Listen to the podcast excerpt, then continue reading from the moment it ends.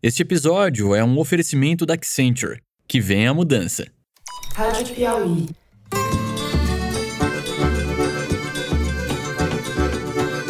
Olá, sejam muito bem-vindos ao Foro de Teresina, o podcast de política da revista Piauí.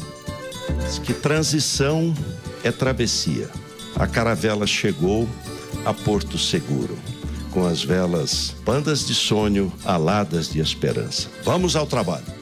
Eu, Fernando de Barros e Silva, na minha casa em São Paulo, tenho o prazer de conversar com as minhas amigas. Thaís Bilenque, em São Paulo. Salve, salve, Thaís. Salve, salve, Fernando. Salve, salve, Ana Clara. Nós tivemos a responsabilidade de fazer uma PEC e todo mundo sabia que essa PEC não era nossa. Era para cobrir a irresponsabilidade do governo que vai sair e a Thaís já acabou com a surpresa. Ai, e Ana Clara Deus. Costa está no estúdio Confraria de Sons e Charutos, aqui em São Paulo também. Olá, Ana Clara. Olá, pessoal. Saudade de vocês. Ele tinha café importado, biscoitos finos, enxoval, celulares, maconha, injeções de testosterona. Ele devia ficar preso ou não? Na minha perspectiva, deveria sim. Bom, nosso último programa gravado este ano, mas temos um programa gravado ainda para a última semana também, com um convidado muito especial. No final deste programa vocês saberão. E vamos então direto aos assuntos da semana, porque tem muito assunto. O Lula e o Congresso não nos deixam descansar na véspera do peru de Natal. Temos muito trabalho pela frente. Lula anunciou nesta quinta-feira 16 novos ministros, entre eles o vice-geraldo Alckmin para Indústria e Comércio, ministério que foi recusado pelo empresário Josué Gomes e não só por ele. A pasta do Desenvolvimento Social, que cuida do Bolsa Família, ficou com o ex-governador do Piauí, o petista Wellington Dias, a quem Lula chamou de o nosso melhor índio. A deferência não deixa de ser uma maneira de driblar o mal-estar com Simone Tebet, ela que foi fundamental no segundo turno da campanha que acabou preterida até agora. O meio ambiente também não tem ministro ainda, e a grande interrogação é se Marina Silva será ou não a titular da pasta, estratégica em sentido substantivo e em sentido simbólico. Aniele Franco, irmã de Marielle, será a ministra da Igualdade Racial e o professor Silvio Almeida, um dos grandes intelectuais do país, militante do combate ao racismo, assumirá a pasta de Direitos Humanos. Até agora, o Ministério de Lula tem poucas mulheres, entre as quais Margarete Menezes na Cultura e Nízia Trindade, dirigente da Fiocruz na Saúde. O Centrão deve ter seu apetite, ou pelo menos parte dele, contemplado na próxima fornada de ministros, na semana que vem. Corremos o risco de ter mais geleia geral do que propriamente frente ampla.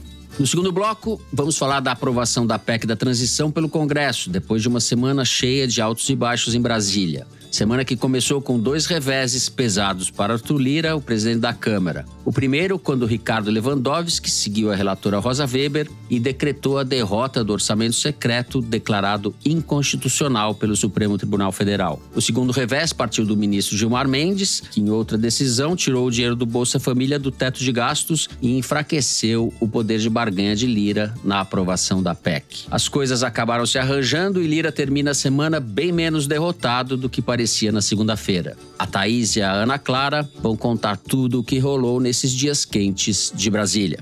Por fim, no terceiro bloco, falamos do espólio da Lava Jato. O ex-governador do Rio de Janeiro, Sérgio Cabral, o último político preso em regime fechado no âmbito da Operação Lava Jato, foi solto no início dessa semana, depois do voto do ministro Gilmar Mendes, que suspendeu a prisão preventiva que vinha sendo mantida desde 2016. Nenhuma condenação de Cabral transitou em julgado, como se diz. Mas as condenações dele em mais de 30 processos, se fossem contadas em anos de xadrez de hoje para trás, estariam quase permitindo que ele se encontrasse com seu primo distante, Pedro Álvares, lá em 1500, quando este paraíso foi, como se diz, descoberto ou começou a ser colonizado. Como isso não dá, a partir de agora Cabral fica em prisão domiciliar, utilizando tornozeleira eletrônica, vendo Netflix. A saída de Cabral marca o fim simbólico de uma era. Era que termina pouco mais de três anos depois que a Vaza Jato, a série de reportagens do Intercept Brasil, também publicada por outros veículos, veio escancarar o jogo de cartas marcadas entre a força-tarefa dos procuradores de Curitiba e o juiz Sérgio Moro. Como se sabe, a legalidade da operação foi posta em xeque, a credibilidade de Moro derreteu e ele foi desqualificado como juiz pelo Supremo Tribunal Federal. O principal réu da Lava Jato, que passou mais de 580 dias na prisão, teve as suas condenações anuladas e hoje está eleito presidente da República. Assume na semana que vem. Moro, por sua vez, depois de ter sido ministro de Bolsonaro e anunciado uma tortuosa e mal sucedida candidatura à presidência, se elegeu senador pela República de Curitiba, pelo Paraná. Vai integrar a turma de parlamentares antipetistas de extrema direita, ao lado do ex-procurador Deltan Dallagnol, eleito deputado. A Lava Jato morreu, mas os fantasmas dela ainda rondam a esplanada. O futuro ministro da Justiça, Flávio Dino, teve que desindicar o diretor-geral da Polícia Rodoviária Federal depois que se descobriu que o rapaz era lavajatista, desses que posta fotinho ao lado de Deltan nas redes sociais e comemorava a prisão de Lula. O novo chefe da PRF será Antônio Fernando Oliveira, que foi superintendente do órgão no Maranhão, mesmo estado de Flávio Dino. É o Brasil sendo Brasil, é isso, vem com a gente.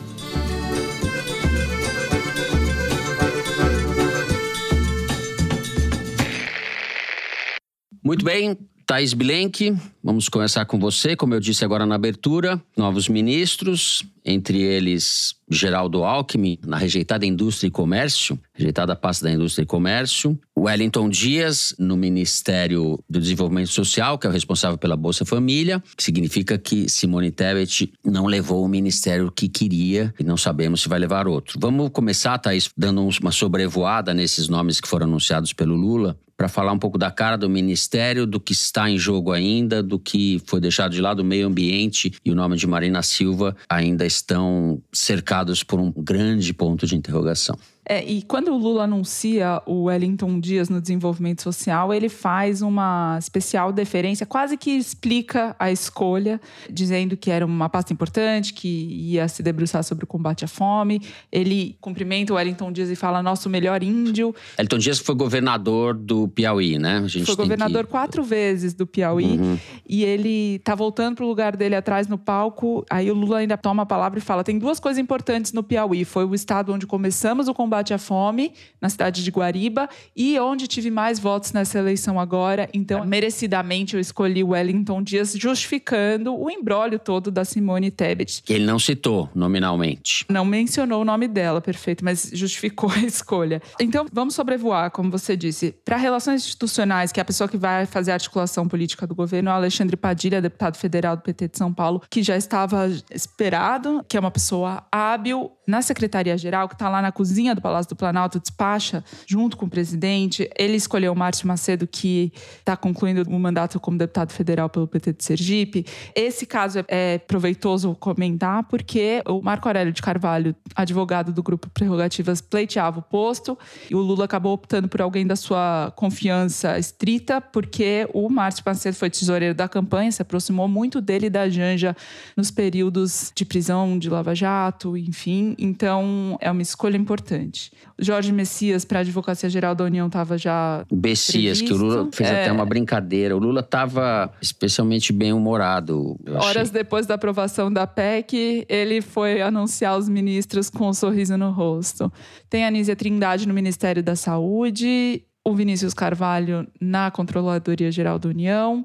É, a Nízia Trindade acho que é importante porque era um ministério que estava sendo disputado ou cobiçado pelo Arthur Lira, etc. E depois da pandemia e do que o SUS representa e do que foi o combate ou não combate à pandemia por parte do governo Bolsonaro, era um ministério muito decisivo, é, né? Decisivo. E, e você escolher a presidente da Fiocruz, que liderou a produção de vacina no Brasil e a aplicação das vacinas contra a Covid, de fato, tem um peso simbólico grande. Ele escolheu o Camilo Santana para o Ministério da Educação. Também não é novidade, mas por muito tempo imaginou-se que a governadora Isolda Sela, que era vice do Santana no Ceará, pudesse comandar a pasta acabou ficando com Camilo Santana. Mais um petista que levou uma vaga que estava sendo pleiteada por outro partido, certo? A Isolda Sela se desfiliou do PDT e indicou que se filiaria ao PT. Mas ela, enfim, seria uma novidade no partido. Camilo Santana é um quadro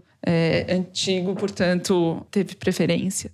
Esther Dweck no Ministério da Gestão, que é um desmembramento do planejamento. No Ministério de Portos e Aeroportos, ele indicou o Márcio França. O Márcio tinha como preferência o Ministério das Cidades, que distribui muito recurso, tem visibilidade, capilaridade. Que não então, foi ainda nomeado. Que ainda não foi nomeado. E o França não conseguiu seu primeiro pleito, mas teve seu lugar garantido o que indica que o Lula vai deixar para cidades que têm muita capilaridade, justamente, para uns aliados que gostam de capilaridade. Capilaridade. É, de capilé. Capilaridade e capilé. Tem dois ministérios de bastante capilaridade que não foram escolhidos ainda, que é o das cidades e do desenvolvimento regional, que era ocupado pelo Rogério Marinho. Sim. E o desenvolvimento regional pode ser desmembrado ele também, né? Em integração nacional e outra pasta, enfim. O desenvolvimento regional é um ministério que, em tese, tem as principais Execuções do orçamento secreto.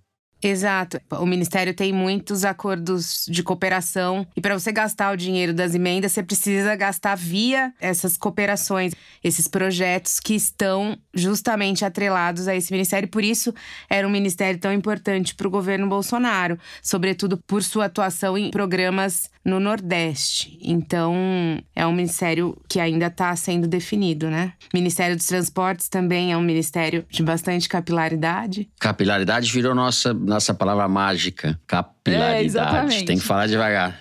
O Lula deixou todas as pastas do Centrão e as espinhosas, que se tornaram espinhosas, né? Meio ambiente, povos originários, que tem aí a questão da Marina Silva envolvidas, ele deixou pro limite do limite do limite do prazo, que vai ser semana que vem o O anúncio. que indica, não sei se se vocês estão de acordo, o que indica uma grande dificuldade na definição dessa pasta. E meio ambiente, para mim, é mais do que estratégico. Envolve a imagem toda do governo, a imagem do governo no exterior. Muita coisa está implicada na definição do meio ambiente. Eu queria que vocês comentassem, não sei se tem outra coisa antes, Thaís, para falar, mas a Margarete Menezes foi confirmada para a cultura, como já se sabia. A Aniele Franco, ministra da Igualdade Racial, que eu acho uma escolha muito importante e, salvo engano, o meu Lula ficou comovido. Foi o único momento em que ele se emocionou na divulgação, na apresentação dos novos ministros. E o Silvio Almeida, professor de direito, advogado, ministro dos Direitos Humanos. O Silvio Almeida que vem se ocupando e mesmo militando, no melhor sentido da palavra, contra preconceito racial. Enfim, são nomes que têm um peso, peso prático e peso simbólico no governo. Concorda, Thaís?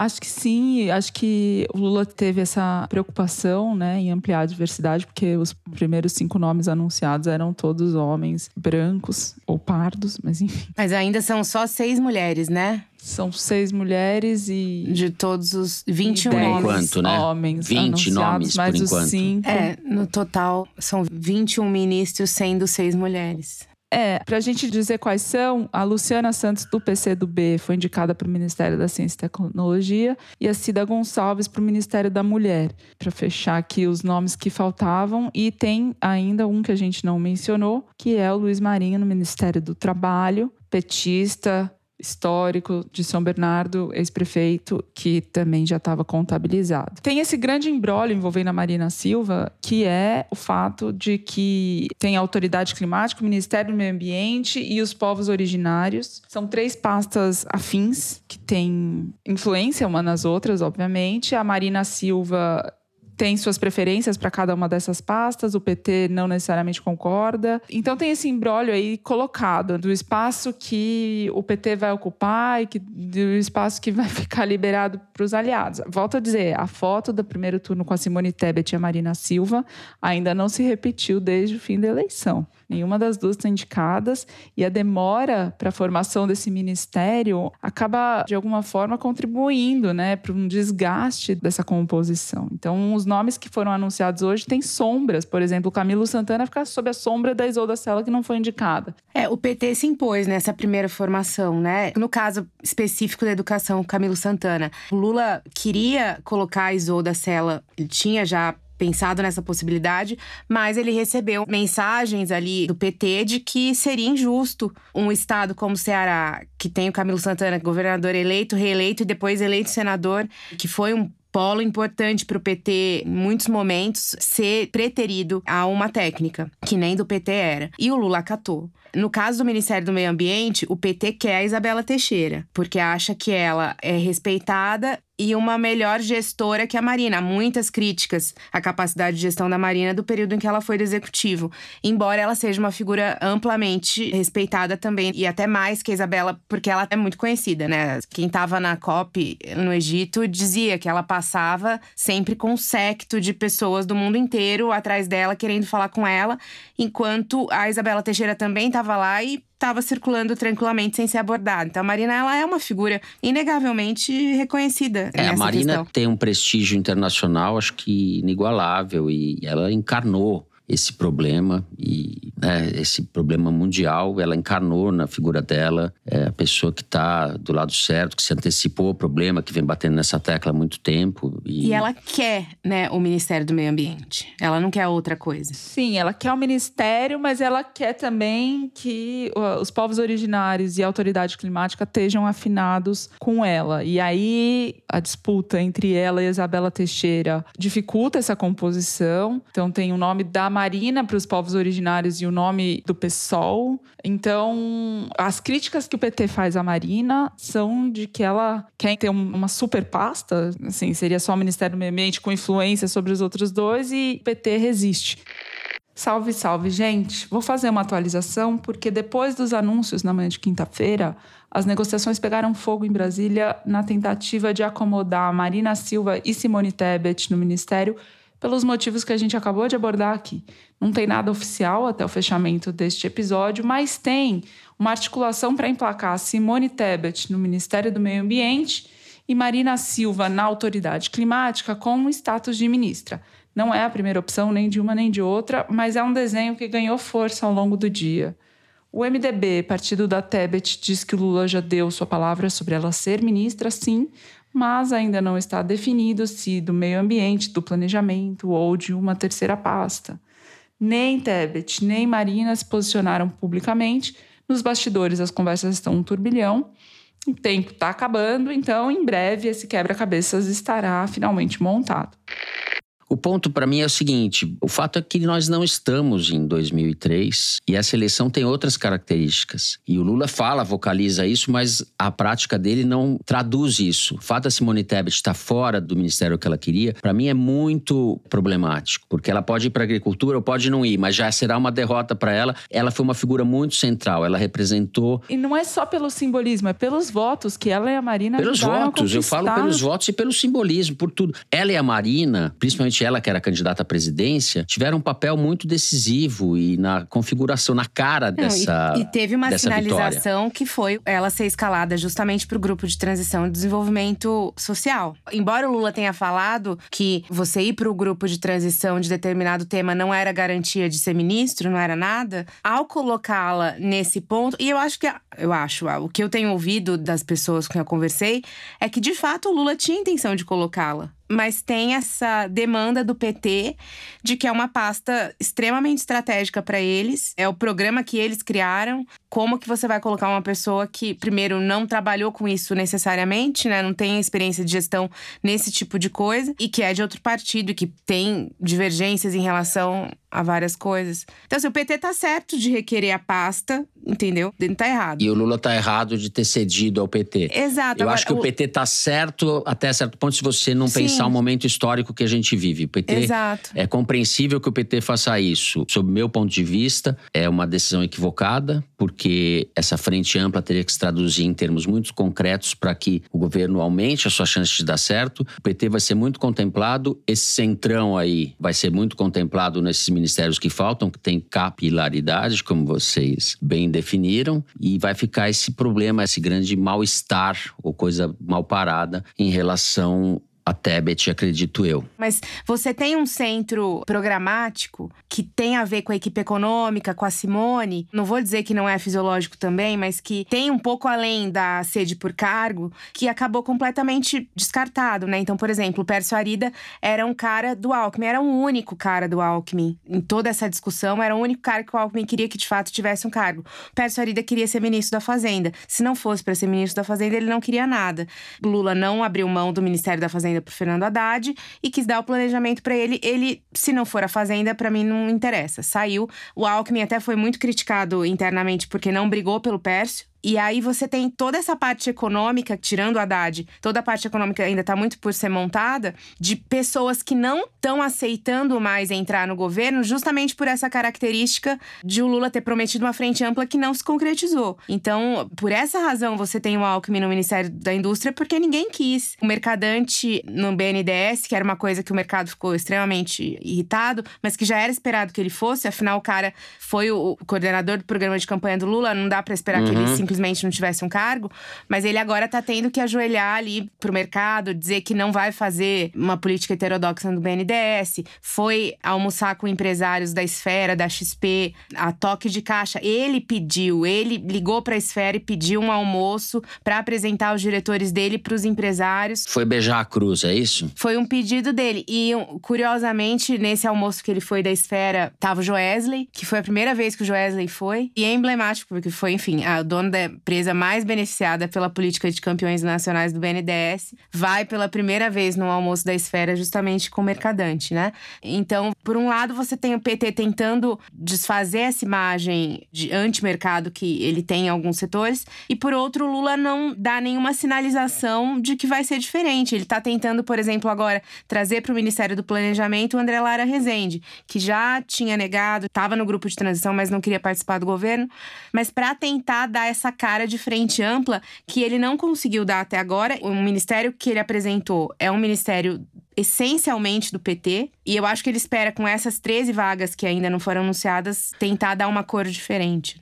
Estamos entre frente ampla e geleia geral tem uma diferença, é um peso, digamos assim, desproporcional do PT, o maior do que se imaginava. A política politiqueira contemplada vai ser na semana que vem. E a política de centro, centro-direita, ou seja, programática, como você falou, acho que você está certíssimo nesse. Que no fundo é quem disputava com o PT o comando do atraso, como dizia o Fernando Henrique, né? E está sendo as duras penas acomodada aqui e ali, mas não como deveria.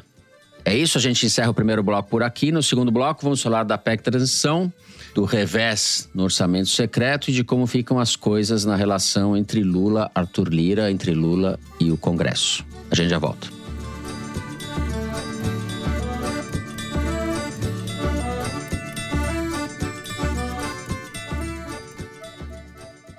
Tem gente que olha para as favelas e só vê carência. Mas a Accenture e a Gerando Falcões enxergam um enorme potencial nessas comunidades. Afinal, elas abrigam 17 milhões de pessoas que movimentam quase 180 bilhões de reais por ano. Foi dessa visão que nasceu o programa de inovação social Favela Beta.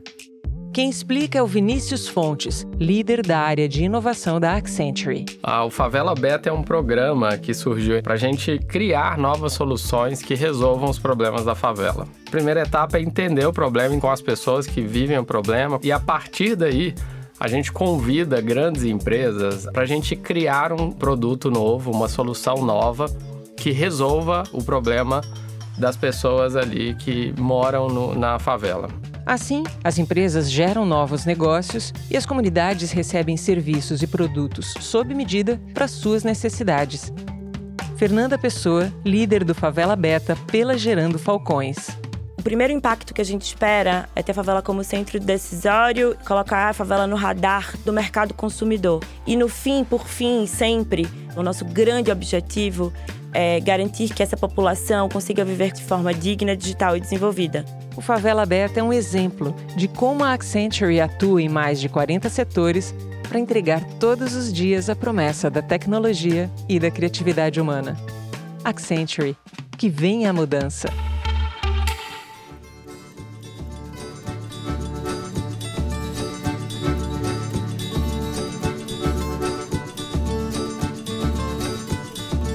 Muito bem, Thaís Bilenque. Abemos PEC, não como havia sido configurado originalmente pelo Senado. Depois de uma semana em que aconteceu muita coisa, muita gente subiu e desceu, principalmente Arthur Lira. Acho que podemos começar pela PEC da transição, que foi aprovada pela duração de um ano, e puxar esse fio da meada de frente para trás, porque os últimos dias foram intensos em Brasília. Bom, Fernando, o Supremo Tribunal Federal votou pelo fim do orçamento secreto, o Lewandowski deu voto de Minerva e o Gilmar Mendes deixou o Bolsa Família fora do teto de gastos. Foram duas derrotas seguidas para o Arthur Lira, que começou a semana com uma perna mancando. Mas ele não está tão enfraquecido ao ponto de o Lula estar tão fortalecido, nem o contrário. Quer dizer, nem tanto ao céu, nem tanto à terra. Vamos lá, por partes. Sobre a PEC da transição que foi aprovada, há divergência na interpretação, porque dentro da PEC foi colocado um trecho redistribuindo os 19,4 bilhões de reais que seriam do orçamento secreto no ano que vem. O que diz o acordo fechado entre o Lira, o PT e os líderes do Congresso? Metade do orçamento secreto será destinado como emenda individual impositiva, ou seja, todos os deputados receberão um mesmo valor que obrigatoriamente vai ter que ser destinado pelo governo federal e todos os senadores da mesma forma. A outra metade vai sair na rubrica RP2, que é uma rubrica de emendas vinculadas aos ministérios do governo federal, que seguem critérios de políticas públicas do governo federal. A questão aí é a seguinte: nessas emendas dos ministérios, o texto da PEC aprovado define que o relator geral do orçamento é quem distribui esses valores entre deputados e senadores. Então tem uma divergência de interpretação. Tem gente que fala, bom, se é o relator geral que vai definir, continua um orçamento secreto remasterizado.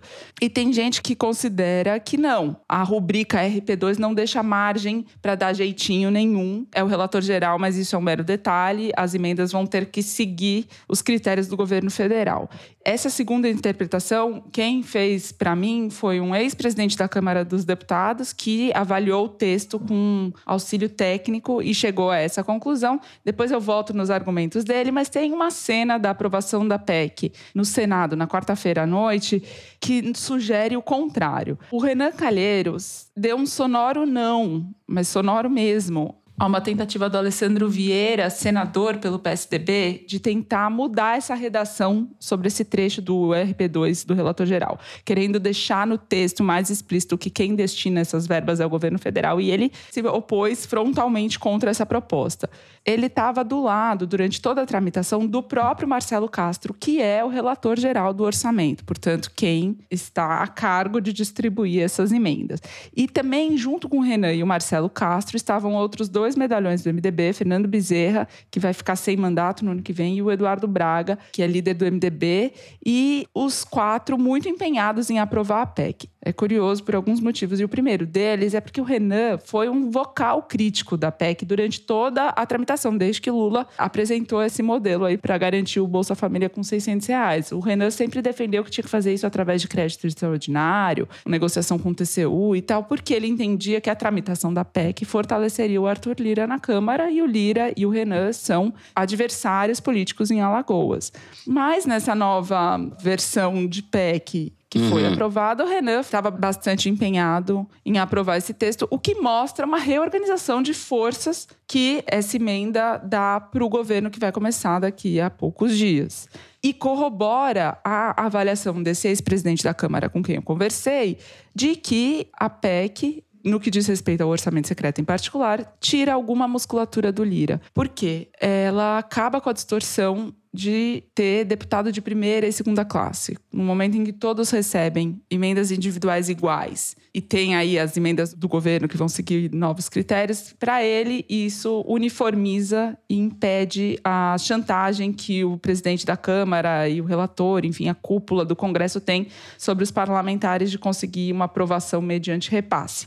E também tiram poder do presidente da República, que durante o governo Bolsonaro não houve, que é um poder de só liberar emenda no momento em que o deputado ou o senador votasse com o governo. Porque isso acontecia até o governo Bolsonaro, os governos federais, o executivo também usava emenda como moeda de troca para obter votação. É, a gente lembra que no governo Temer isso chegava assim ao supra-sumo, assim, não tinha nem mais verniz para disfarçar, né? O fato é que essa reformulação, ela sim, de alguma forma deixa o Lira menos hipertrofiado, como ele foi durante o governo Bolsonaro, fato, mas ele ainda é muito forte e tem uma base sólida para se reeleger presidente da Câmara. Quem avalia assim são os deputados do PT e da base firme, núcleo duro de apoio do Lula no Congresso. Ele tem tinta ainda na caneta dele, ele tem um grupo fiel, então ele vai continuar sendo favoritíssimo a ser o próximo presidente da Câmara, a se reeleger mas ele tem menos força de pedir outras mais coisas. Quer dizer, como disse um, um petista para mim, ele tem menos folhas anexas para apresentar para o governo federal. Ana Clara, isso que a Thaís falou, acho que o Lula nunca pensou o contrário, né? Que o Lira, uma vez golpeado pelas decisões do início da semana, estaria derrotado ou fosse fraco definitivamente. Conta um pouco como foram essas conversas entre o governo ou entre o Lula e o Lira? Bom, primeiro, assim, eu acho que vale lembrar que o Lula e o Arthur Lira não são políticos próximos, né? Quando Arthur Lira ascende no parlamento, o Lula já tá longe há muito tempo. Então, eles começaram num patamar de estranhamento, digamos, né? Então, quando eles começaram a conversar, o Arthur Lira foi muito incisivo nas demandas que ele tinha. Você quer a PEC? Tá muito difícil conseguir a PEC, mas se eu tiver o Ministério da Saúde pode ser mais fácil. Então, assim, o PT é sempre acostumado a lidar muito com sinais e mensagens e tudo isso, e o Arthur Lira já é um papo reto fenomenal, entendeu? Então, era o Arthur Lira no Ministério da Saúde, o Elmar Nascimento aliado dele no Ministério de Minas e Energia. Elmar Nascimento, que é do União Brasil da Bahia. Isso. E as conversas estavam nesses termos e o Lula se sentiu, de certa forma, achacado, acuado ali, né? Pela abordagem do Lira. Já foi muito difícil montar esse ministério com todos os aliados, imagina para colocar os não aliados, né? Ainda mais em pastas tão relevantes como essas duas. Então, quando no final de semana o Lula vai sentir a temperatura para saber se a PEC tinha condição de ser aprovada ou não, ele tem essa resposta, digamos, negativa do Lira propondo essa troca, né? Tá muito difícil, vou trabalhar para isso, mas preciso disso em troca. E aí, no próprio domingo, o Lula se encontra com o Lewandowski, com outros interlocutores com o Supremo, e aí começa toda uma estratégia de enfraquecimento do Lira, que começa com Gilmar Mendes no domingo, tirando Bolsa Família Família do teto, os 80 bilhões do Bolsa Família, e o Lewandowski, que a posição dele em relação ao orçamento secreto ainda estava um pouco dúbia, não era uma certeza que ele ia votar contra. Na segunda-feira foi lá, de fato, votou contra. Tudo isso aconteceu não porque o Lula quisesse dinamitar o poder do Arthur Lira. O Lula ainda preferia a PEC do que essa medida do Gilmar que permitiu o gasto do Bolsa Família fora do teto. Porque para o Lula é muito mais interessante ter a PEC porque tem muito mais dinheiro. Ele não quer só o dinheiro para o Bolsa Família, ele quer o dinheiro para farmácia popular, para o programa de merenda, para investimento social, investimento em infraestrutura. Assim, o governo está completamente ferrado, não tem dinheiro para nada. Então esse dinheiro é muito fundamental para ele fazer as políticas públicas no interesse dele. Então para ele era mais interessante a PEC do que usar esse argumento do Gilmar. Então, tudo isso foi para dizer para Arthur Lira: olha, a gente não depende mais tanto de você, mas a gente ainda quer trabalhar junto com o Congresso. Então, a gente não precisa de você se a gente quiser fazer o Bolsa Família do jeito que a gente quer, mas a gente quer trabalhar com você. Então, só para você saber que a gente tem isso aqui, essa possibilidade ao lado, mas eu não quero atropelar o Congresso. O Lula foi bem incisivo nessa questão. O Haddad também falou bastante isso, né? É, o Haddad que participou de várias rodadas de conversa, acho que instruído pelo Lula, evidentemente, falou muito isso. É, foi uma desalavancagem do Arthur Lira e uma alavancagem do Lula. Basicamente. Agora, pro Arthur Lira, embora ele não tenha ficado nem um pouco feliz com o que aconteceu, também não é interessante para ele, a essa altura do campeonato, criar uma desavença ferrenha com o governo, porque ele quer se reeleger presidente da Câmara. E o Lula, embora tenha declarado apoio ao Arthur Lira logo de cara, né, dizendo que não ia interferir no legislativo, sempre tem coisas acontecendo ali nos bastidores. E uma das teses que estavam sendo discutidas aí nos corredores da Câmara era que poderia haver uma articulação por baixo dos panos do PT para apoiar o Marcos Pereira, que é presidente do Republicanos na eleição para a presidência da Câmara. Que ele poderia ser uma forma de o Lula ajudar a rachar o centrão. Enfim, tudo isso era muito uhum. no campo das hipóteses. O Lula prefere que seja o Arthur Lira e que o Arthur Lira trabalhe junto com o governo dentro do possível. Mas disso que vocês falaram, a gente deduz que Arthur Lira permanece sendo favorito, mas que o jogo ainda vai ser jogado, certo? A eleição do presidente da Câmara, que é em fevereiro, ainda vai ter alguns lances e as coisas ficaram menos claras do que eram há, sei lá, poucas semanas atrás ou antes do Lira levar esse revés. Certo ou não? Olha, eu fui até dar um Google enquanto você falava para lembrar a data, 23 de dezembro de 2020. Ou seja, dois anos atrás, o Maia apoiou o Baleia Rossi contra o Arthur Lira oficialmente. As articulações estavam intensas, mas era em dezembro,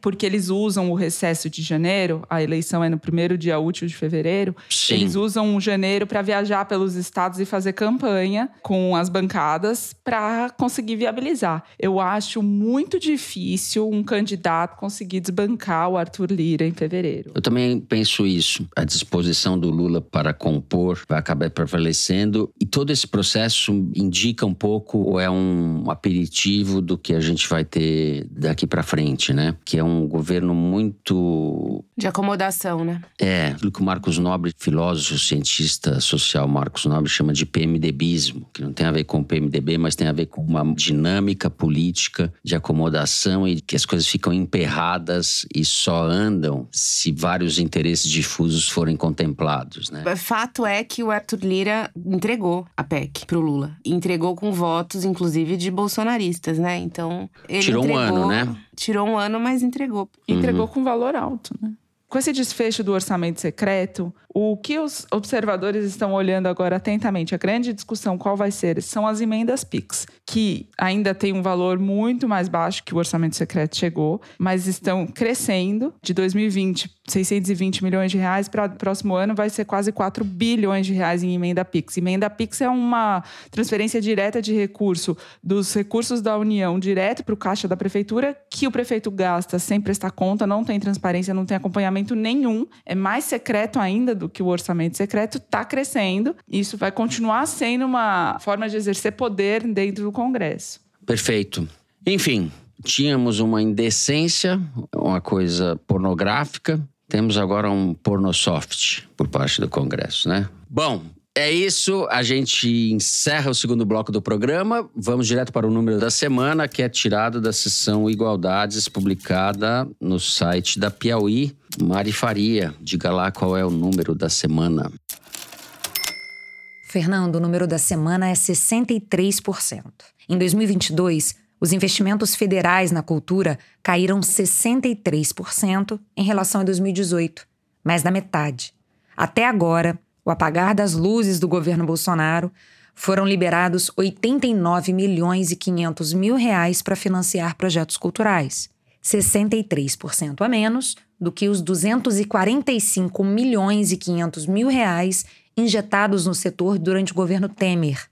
Nessa semana, o Igualdades ilustra o rombo que Bolsonaro deixou para a cultura no país. Ao menos o Temer gostava de poesia, né? É, eu até fiquei, agora achei que não sei nem o que falar diante disso. É, assim, o que o governo Bolsonaro fez de mais notório na cultura foi através justamente das emendas PIX, né? Pra bancar show de sertanejo na véspera da eleição, assim. Não lembro de outra coisa Sim, exatamente. é, que tenha chamado tanta atenção durante esse período. O Bolsonaro faz uma identificação entre cultura e mamata, né?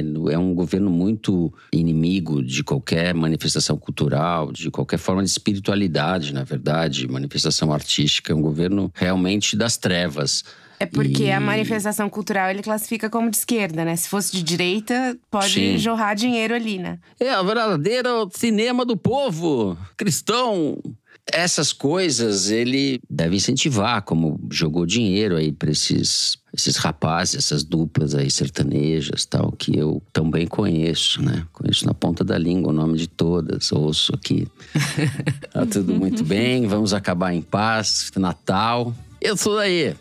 Encerramos aqui o número da semana, vamos fazer um pequeno intervalo. No terceiro bloco, a gente vai falar de Sérgio Cabral e Lava Jato. A gente já volta.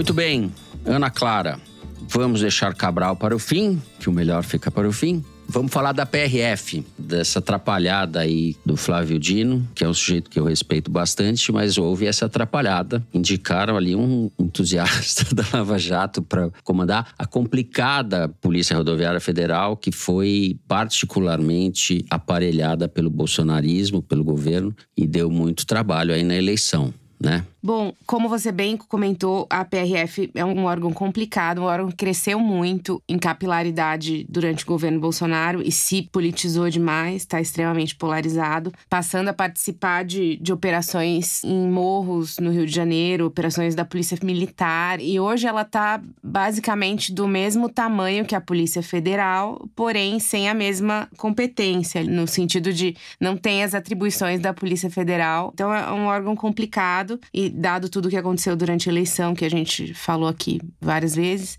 Mas esse nome, que é o Edmar Camata, que seria o primeiro indicado pelo Flávio Dino para o órgão, era um nome visto como minimamente sensato ali dentro daquela fauna da Uhum. Polícia Rodoviária Federal, que está extremamente radicalizada. Então, ele foi visto como um nome técnico ali dentro, um nome que a corporação respeita e um nome que, dentro do que se vê ali, era considerado moderado. Assim, diferente da Polícia Federal, que sempre teve um grupo que foi mais ligado ao PT e, inclusive, cuidava da segurança do Lula, como o delegado Andrei, que agora vai assumir como diretor-geral, é a Polícia Rodoviária Federal não tinha esse grupo. Então, para o PT é muito difícil, né? Quem você vai escolher ali? E o Flávio Dino é um cara que tem procurado fazer indicações técnicas para todas as secretarias e para todos os órgãos. Mas ele mesmo disse que a decisão, a mudança, ele falou, é 100% política, né? Agora, assim, fazendo uma ponderação, esse Camata foi candidato a deputado federal pelo PSB do Flávio Dino e o PSB do Renato Casagrande, que é o governador do Espírito Santo, que indicou ele pro Dino. Casagrande, que, por sua vez, é um crítico do Lula ele próprio, né? Não foi um apoiador do Lula na campanha.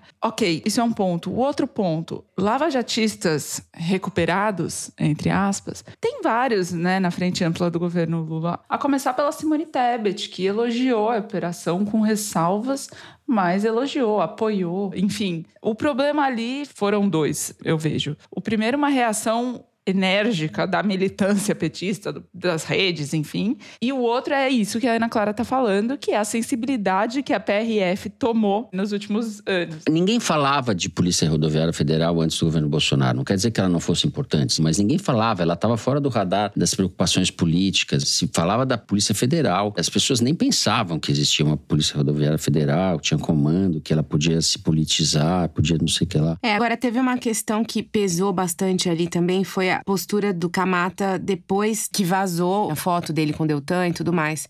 Que ele foi lá e apagou a conta dele no Twitter pra tentar fingir que nada aconteceu, pra tentar abafar, né? E na verdade não conseguiu. Que muitas pessoas ali do entorno do Flávio Dino acharam que isso. Ele devia ter reconhecido que de fato apoiou e poderia dizer: olha, eu tinha uma posição que eu mudei e, e não acho que aquilo fazia tanto sentido mais agora, etc. E ele não teve essa posição clara ali de tentar se explicar ou se justificar. Ele depois deu uma entrevista para Bela Megali no Globo, né, Ana Clara, falando isso, falando que a Lava Jato empolgou em dado momento. É, isso já, ele já tinha sido tirado.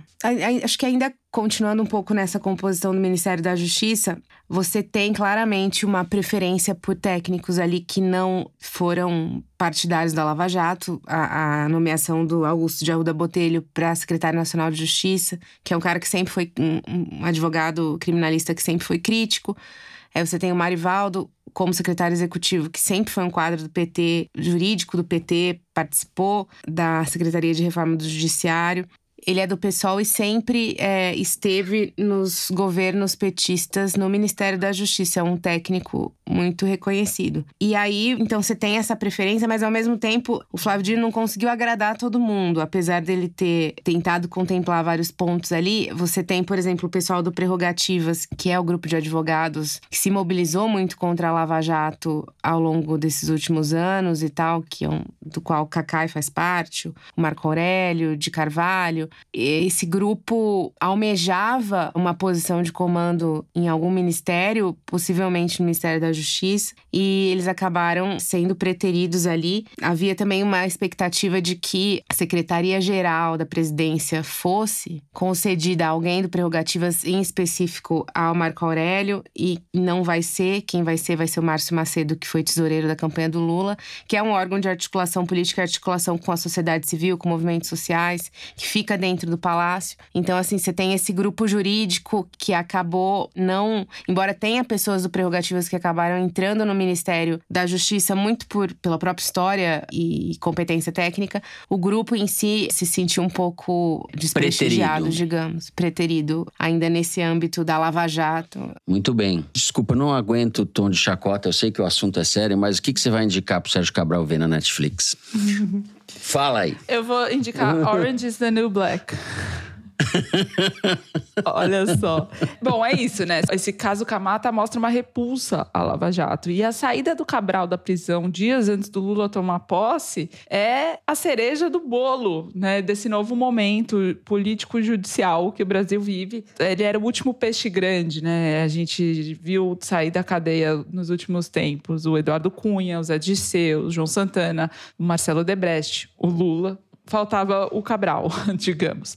Ele foi solto porque a defesa conseguiu no Supremo o entendimento de que ele estava seis anos cumprindo pena sem ter tido o julgamento concluído, ou seja, uma prisão cautelar, e que a vara de Curitiba, né, que o Moro ocupava quando era juiz, não era competente para julgá-lo. Então, o Gilmar Mendes, que deu o voto decisivo, deu na sexta-feira, perto de 11 horas da noite, no sábado, o filho dele, Marco Antônio Cabral, que foi candidato a deputado federal pelo MDB do Rio, usando o legado, entre aspas, do pai, não se elegeu, foi ao presídio para comunicar o pai. E o pai chorou de emoção, obviamente, ficou muito feliz e comovido com a notícia, mas ainda teve que ficar lá dentro da cadeia um tempinho. Ele hum, Passou o resto do sábado preso, domingo inteiro preso sem visita. Na segunda-feira, o advogado dele, Daniel Bialski, voou de São Paulo para o Rio e foi lá conversar com ele sobre a saída. Ainda tiveram que falar pelo parlatório e Cabral não tinha arrumado as coisas, arrumado a mala, os livros, as coisas que ele ia querer levar. Ainda estava com medo de acreditar que era verdade. E aí o advogado dele o tranquilizou, ele foi tomar banho, juntou os seus pertences, mas daí a vara de Curitiba deu um chá de cadeira e o alvará de soltura só saiu no, à noite. Então o Cabral foi para esse apartamento, que é da família dele, de 80 metros quadrados lá no Arpoador, em Copacabana, que tem vista para o mar, mas é uma coisa provisória. O próprio Bialski diz que o contrato de aluguel que está em vigência do Cabral para o apartamento que é do Cabral no Leblon, de 400 metros quadrados, vai acabar agora. Então ele em breve vai se mudar, vai cumprir a prisão domiciliar nesse apartamento do Leblon e não no do Arpoador. Ele ainda está se ambientando, digamos assim, tem dúvida do que ele pode, então ele liga para o advogado para perguntar tudo. Posso falar no telefone? Posso fazer videochamada?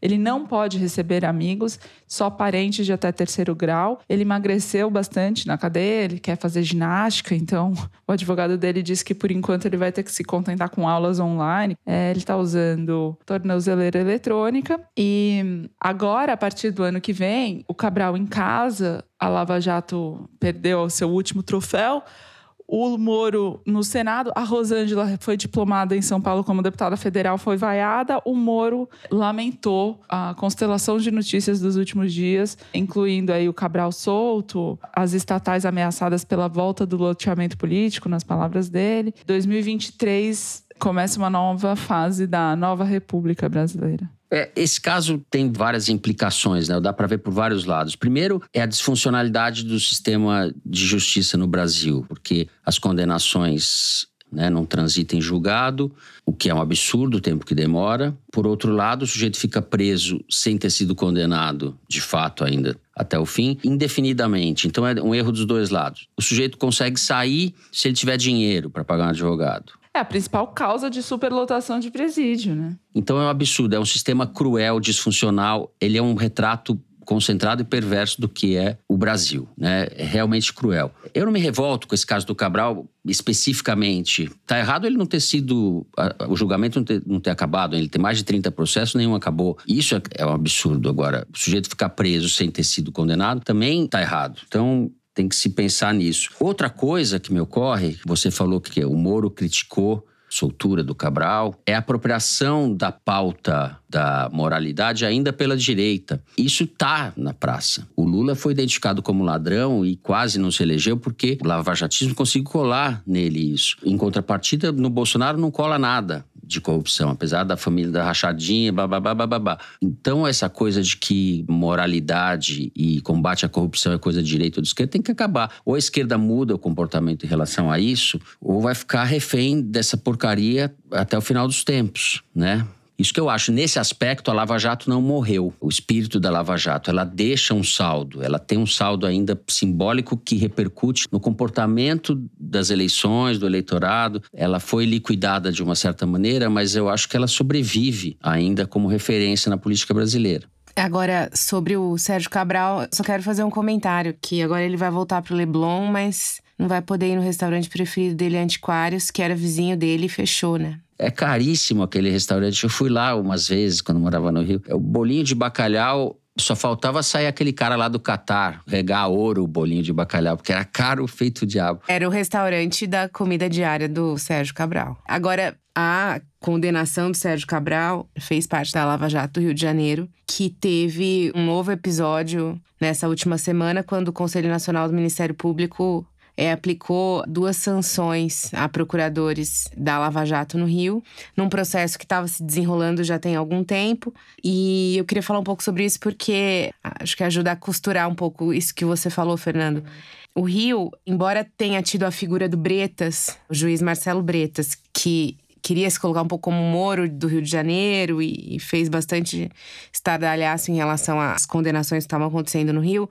A Lava Jato do Rio tinha um comportamento um pouco diferente da Lava Jato de Curitiba. Eles estavam envolvidos em dois processos, que um era sobre eletronuclear, que era a cobrança de propina em Angra 3 e, enfim, nas usinas ali, e o outro era do esquema envolvendo Sérgio Cabral. Eles trabalharam com esses dois casos. E diferente da Lava Jato de Curitiba, a Lava Jato do Rio ela não era personalizada numa figura, como era o Deltan. Embora o Marcelo Bretas quisesse essa personalização, ele era o juiz. O Ministério Público no Rio de Janeiro tinha uma posição um pouco mais difusa ali, né, nesse aspecto. E aí que aconteceu? Em determinado momento, o Romero Jucá, ex-senador Romero Jucá, ex-senador Edson Lobão, que tinham sido alvo de uma denúncia do Ministério Público do Rio em razão de suspeitas de desvios na eletronuclear, eles protocolaram uma ação contra a Lava Jato, dizendo que a Lava Jato tinha divulgado informações sigilosas sobre o processo, porque a Lava Jato Rio fez um release falando sobre o processo e a defesa desses senadores disse que as informações que estavam naquele release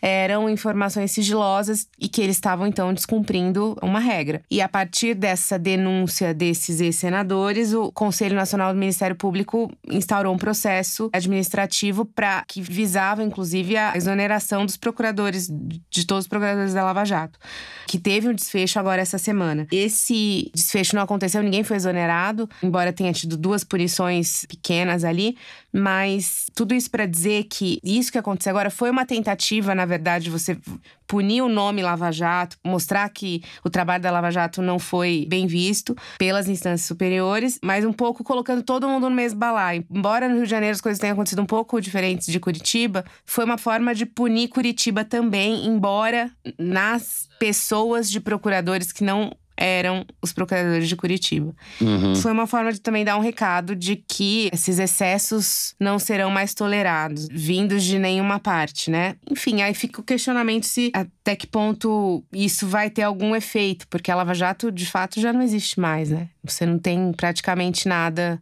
sendo feito. É um problema para o Brasil que a Lava Jato tenha se perdido nos seus próprios erros e que todo o combate à corrupção, toda a cultura de combate à corrupção tenha sido derretida pelo erro de quem estava empenhado nesse esforço. Isso é um problema. É um problema que o Brasil vai continuar enfrentando, como enfrenta desde que Cabral, o primeiro, chegou aqui. Perfeito. É. E Cabral II, só para encerrar, eu falei isso uma vez, ele é uma espécie de anti-mulher de César, né? Que a mulher de César não basta ser honesta, tem que parecer honesta. O Cabral é não basta ser desonesto, tem que parecer desonesto. Foi a coisa mais ostensiva que eu já vi, era, era corrupção ostentação. É, uma- é compulsão ali, né? É, Sim, Eu, eu fico pensando se ele de fato conseguiria, estando solto, não continuar fazendo tudo que ele já fez, né? Só uma coisa que eu acho que ficou por dizer, Fernando, que é, é assim, tudo isso é válido, assim, é rever o que foi feito, etc. Mas também as coisas não podem caminhar de um jeito que os procuradores se sintam intimidados de investigar também, né? Então eu acho que Total. existe um meio termo ali entre você punir condutas que foram irregulares e você criar um ambiente de caça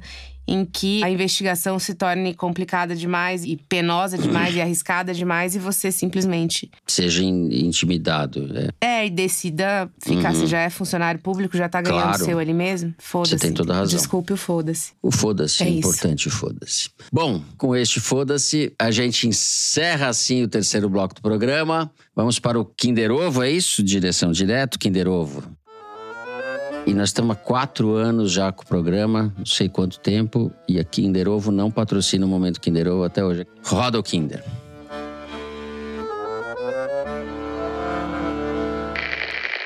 Governos do Brasil odeiam o negócio, né? Eles odeiam o mundo privado. Eles só pensam, olha o mundo privado como uma vaca leiteira para tirar mais dinheiro. O único programa que o governo tem é como tirar mais imposto de É empresa. aquele só do novo, é o, é o candidato à presidência do novo, o menino. Van Hatten. Mas nunca ajudar. Esqueci. Falar assim, cara, o que, que vocês estão precisando? Aí vamos fazer o negócio andar? Não, nunca é assim. É É Dávila, uma Luiz forma Felipe. Ele é um negativa. tonto, Então, Esse é Dávila. o problema. É o governo o- tem que deixar Luiz a gente Felipe trabalhar em Dávila. paz, cara. O que o empresário brasileiro quer é trabalhar.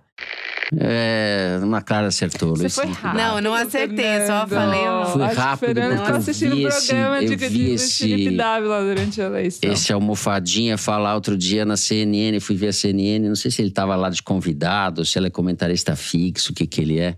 E você já sabe tudo que o cara vai falar, daí fica prestando atenção no jeito, né? Porque eu gosto, eu sempre presto atenção no teatro, né, das pessoas. Eu gosto de ver a forma.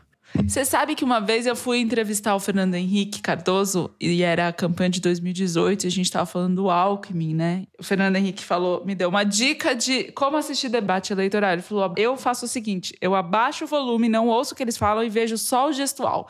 Que com gestual você consegue entender muito mais coisa do que ouvindo o que eles estão falando. Então, para que fique registrado, é o cientista político, modo de dizer, mas ele é cientista político, tá bem? E administrador Felipe Dávila, candidato à presidência em 2022 pelo Partido Novo. Em entrevista ao Critique Podcast, é isso? Bom, Vamos ao Correio Elegante. Momento de vocês. É o último momento do ano o Correio Elegante, né? Porque semana que vem não tem Correio Elegante. Ana Clara começa. Bom, o Matheus Zeferino escreveu o seguinte: Sou ouvinte assíduo deste tão necessário podcast e estudante da Faculdade de Direito da USP, que fica no Largo de São Francisco, lar da mais alta e proba política brasileira, com nomes de retidão louvável como Jânio Quadros e Michel Temer. Insira aqui suas risadas, entre Eu parênteses. já tô rindo, nem precisava falar. Confesso que o trabalho de vocês foi uma motivação para que eu começasse a escrever para o jornal da faculdade. Gostaria de pedir um salve para os estudantes do Largo de São Francisco, em especial para os da turma 194. Um abraço forte. Um salve, Matheus. Muitos jornalistas vieram do Largo de São Francisco também. Já que o ano se encerra, vou ler um tweet da nossa querida ouvinte de primeira hora, Rosana Herman. Como eu amo ouvir o Foro de Teresina toda sexta-feira, uma pororoca de inteligência com bom humor. Rosana. A Rosana, querida, que é entusiasta do foro mesmo e muito nos honra com a sua audiência. Eu falando essas, essas frases assim, mas é nos honra de verdade. Sou eu? Eu vou encerrar com o e-mail do Alisson Felipe, de Viçosa, Minas Gerais. A primeira vez que escutei o foro, estava cozinhando e lembro que parei de picar a cebola e pensei: esse programa é a voz do Brasil com a acidez e o sarcasmo que eu precisava. Pois bem, nosso querido presidente disse que no governo dele todo mundo iria namorar e estou militando pelo amor de Samira Goulart. Tenho certeza que a leitura deste recado irá dar o empurrão necessário. Como diria Brizola, divididos seremos sempre degraus para a direita subir. Por isso, meus amigos, ajudem a unir este casal de esquerda. Opa, é o Alisson Felipe que está o dando Alisson, aquela cantada na Samira Goulart. merecer, cara. Eu fiquei com a impressão, assim, citando Brizola, falando É. da esquerda, acho que você vai ter que ralar Olha, um pouco é. mais. Alisson Goulart, acho que você deveria é, repaginar as suas cantadas, né? Tem muita gente que tá cobrando essa promessa do Lula, viu? Bom, eu queria, para terminar, falo em meu nome, mas acredito que fale em nome de todos, mandar um abraço e dedicar este programa ao jornalista Jânio de Freitas, com quem eu tive a honra de trabalhar durante muitos anos de Folha, mas especificamente durante oito anos e sete meses em que eu editei política na Folha e convivi com ele semanalmente. Como disse o Marcelo Coelho, um exemplo de inteligência jornalística e integridade pessoal. O Jânio é a resistência das instituições. Porque o Jânio é em si uma instituição. Ele é. Eu falei para uma pessoa esses dias que o Jânio de Freitas é uma espécie de João Gilberto do jornalismo brasileiro. E a pessoa falou com a diferença que ele não é louco. Falei, é isso mesmo. Muito bem, vamos assim terminando o programa de hoje. Se você gostou, a última vez você tem chance de dizer se gostou, não deixa de dar five stars no Spotify. Eu tô muito pilantra fazendo esses pedidos para as pessoas. Seguir no Apple Podcast, na Amazon Music, favoritar no Deezer, se inscrever no Google Podcast, no Cashbox ou no YouTube. O Foro de Teresina é uma produção da Rádio Novelo para a revista Piauí, com a coordenação geral da Evelyn Argenta. A direção é da Mari Faria, produção do Marcos Amoroso. O apoio de produção é da Clara Reustab. A edição é da Evelyn Argenta e do Thiago Picado. A finalização e a mixagem são do Luiz Rodrigues e do João Jabassi, do Pipoca Sound. Jabassi, que é também o intérprete da nossa melodia tema, composta por Vânia Salles e Beto Boreno. A nossa coordenação digital é feita pela Fê Cris Vasconcelos e pela Juliana Jäger. A checagem do programa é do João Felipe Carvalho e a ilustração no site do Fernando Carval. Foro de Teresina foi gravado nas nossas casas e no estúdio Confraria de Sons e Charutos. Eu me despeço então das minhas amigas, Thaís Bilenque. Tchau, Thaís. Bom Natal. Tchau, Fernando. Feliz Natal, Ana Clara. Pro Toledo, que está onde? Toledo, eu só falo pro Toledo e mandou uma foto pornográfica dele na praia ou da praia. Eu falo para ele passar bastante protetor, que a gente não quer um java porco rosado em janeiro apresentando, falando aqui no programa. É, Passa bastante seus protetor, José bastante Roberto. protetor, exato. E ainda estaremos aqui semana que vem no nosso programa especial, mas de toda forma queria dar um salve pro nosso Brasil que chegou até aqui com a gente. Obrigado e simbora. É isso, Ana Clara Costa querida. Tchau. Adorei participar. Tchau. Até 2023. Ana Vai Clara um que estará bom. conosco em janeiro, não na primeira semana, mas quando a Thaís vai tirar merecidas férias. Bom, último recado para você que nos acompanhou até aqui. Semana que vem, programa já gravado com uma antecedência de algumas semanas, uma entrevista especialíssima com o sociólogo Celso Rocha de Barros, autor do livro PT Uma História. Falamos bastante com ele sobre o livro, sobre a política brasileira. Fica o convite para vocês entre o peru de Natal e a champanhota do Ano Novo, não é isso, Thaís? É isso. Bom Natal a todos, todas. Beijão. É isso. Beijos. Beijos.